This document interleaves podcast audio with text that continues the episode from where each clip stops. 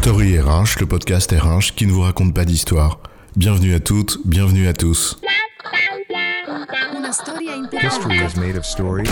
Dans cet épisode, nous allons parler de conditions de travail et nous demander si des compensations financières suffisent pour rendre plus attractifs des métiers jugés pénibles.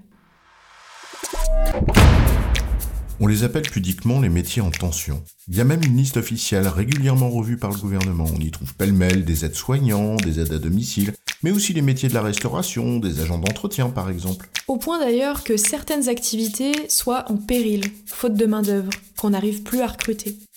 On ferme des lits dans des EHPAD, faute de personnel soignant. Des hôtels-restaurants n'ouvrent plus certains jours, faute de serveurs ou de commis de cuisine. Manquerait plus qu'une inflation du coût de l'énergie là-dessus, tiens. Qu'à cela ne tienne. Il suffit de revoir nos packages, de meilleurs salaires, des primes pour compenser, y compris des primes de présentéisme, et tu vas voir comment ça va redevenir attractif tout ça. Sauf que voilà quoi, du coup en mode c'est pas easy, on n'achète pas la pénibilité. C'est quoi l'histoire? Mais si, je te dis, dans la grande tradition taylorienne, il y a même des dispositifs légaux prévus pour compenser la pénibilité. Il y a des facteurs prévus par la loi, comme les contraintes physiques importantes, un environnement hostile ou des rythmes perturbants. En vérité, on ne parle pas ici de ce que la loi ou la décence impose. En revanche, on note, qu'on le veuille ou non, qu'on accepte de l'entendre ou pas, bah qu'il y a des gens, ils ne veulent plus faire ces boulots-là, dans ces conditions-là. Force est de constater qu'il y en a en effet de moins en moins, si ce n'est presque plus pour certains métiers. Sauf peut-être celles et ceux qui n'auraient pas vraiment le choix. Or, la tentation est grande, face à ce type de pénurie, d'actionner ce qu'on imagine être un levier d'attractivité en revoyant à la hausse l'ensemble des conditions financières pour compenser en quelque sorte la peine liée à l'exercice de ces métiers. Traditionnellement, on a en arrière-plan de ce sujet deux grandes théories. D'un côté, la théorie de la compensation, dont les principes datent d'Adam Smith, et qui établit un lien entre conditions de travail et salaire. En substance, les salaires augmenteraient à mesure que les conditions sont pénibles, car elles sont en quelque sorte compensées par les entreprises pour s'assurer les services des salariés qui les subissent. De l'autre, la théorie de la segmentation qui tend à distinguer deux marchés du travail distincts, dont l'un, le marché dit secondaire, dont le nom dit tout, présenterait des caractéristiques peu attractives. Tout se passerait donc aujourd'hui comme si les pratiques issues de la théorie de la compensation étaient insuffisantes pour répondre aux enjeux du marché dit secondaire. Dit concrètement, les gens n'acceptent plus de faire ces jobs-là, dans ces conditions-là, même avec des compensations. Et c'est là la porte ouverte à tous les poncifs sur les flemmards, les assistés et tout ça. D'une part, il nous importe peu de chercher les causes sociétales et encore moins de cette manière-là. Et d'autre part, ce qui semble plus utile, c'est de se demander quelle réponse l'entreprise confrontée à ce constat peut tenter de mettre en place. Or, en la matière, deux idées simples peuvent être suggérées pour tracer les lignes de ces réponses. La première, c'est un principe simple et connu. Le désir des personnes est infini.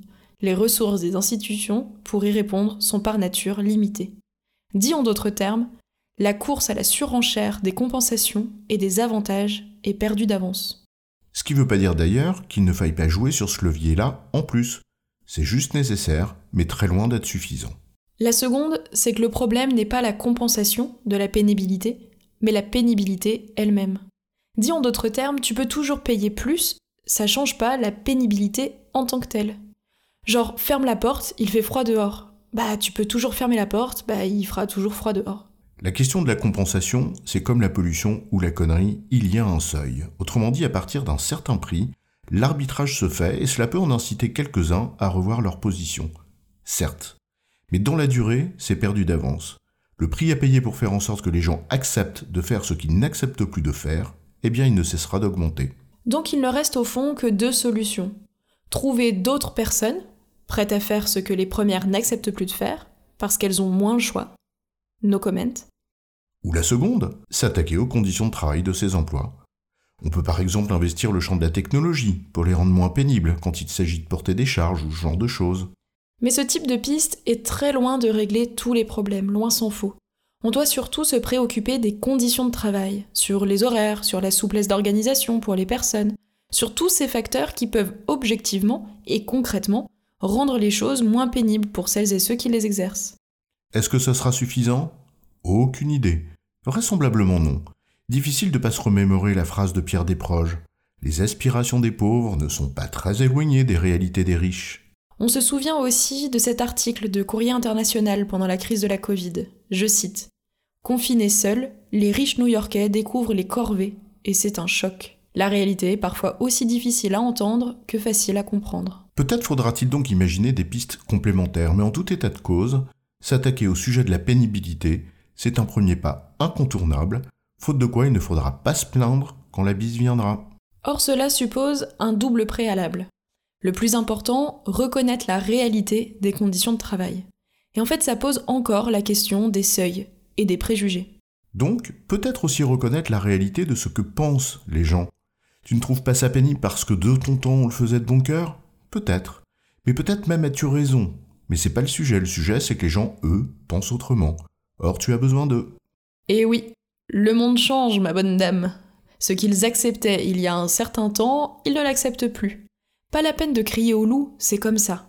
On ne dit pas que c'est bien ou mal, c'est comme ça. Or, lorsque le sujet est vital pour la survie d'une entreprise, eh bien il faut être guidé par les faits, qu'ils nous plaisent ou pas. En résumé, lorsque les compensations financières ne suffisent plus à convaincre les gens d'exercer des métiers pénibles, il faut reconnaître et s'attaquer à ce qui pose problème, à savoir la pénibilité en elle-même. Cela ne suffira peut-être pas, mais c'est une étape incontournable. J'ai bon chef? Oui, tu as bon, mais on va pas en faire toute une histoire. Story RH, le podcast RH qui ne vous raconte pas d'histoire. Retrouvez tous les épisodes sur storyrh.fr.